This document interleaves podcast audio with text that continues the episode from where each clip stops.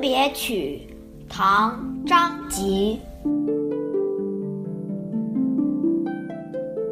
长江春水绿堪染，莲叶出水大如前。江头橘树君自种，挪步长系木兰船。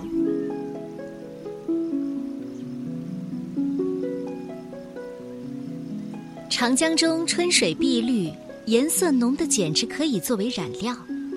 荷叶刚刚长出水面，一个个才有铜钱那么大。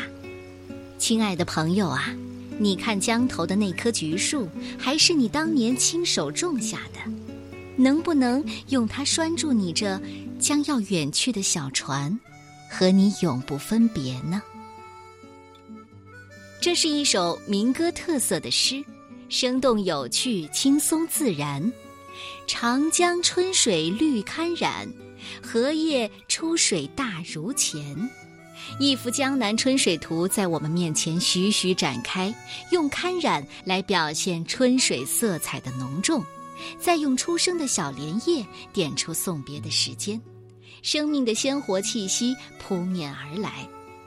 江头橘树君自种，挪步长系。木兰船，在这美好的暮春风光里，好朋友要走了。面对离别的时候，总是不想分手，哪怕再多待一刻，再相聚一会儿也是好的。特别希望能有什么把小船给系住。唐代诗人张籍，字文昌，河州乌江人，世称张水部、张思业，特别欣赏杜甫。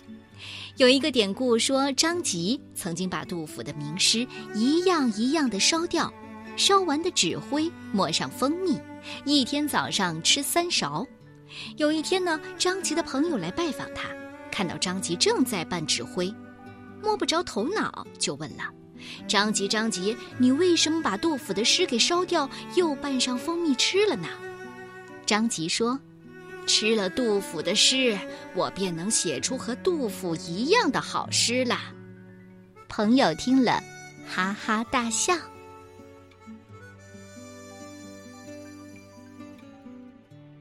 春别曲》：长江春水绿堪染，莲叶出水大如前。江头橘树。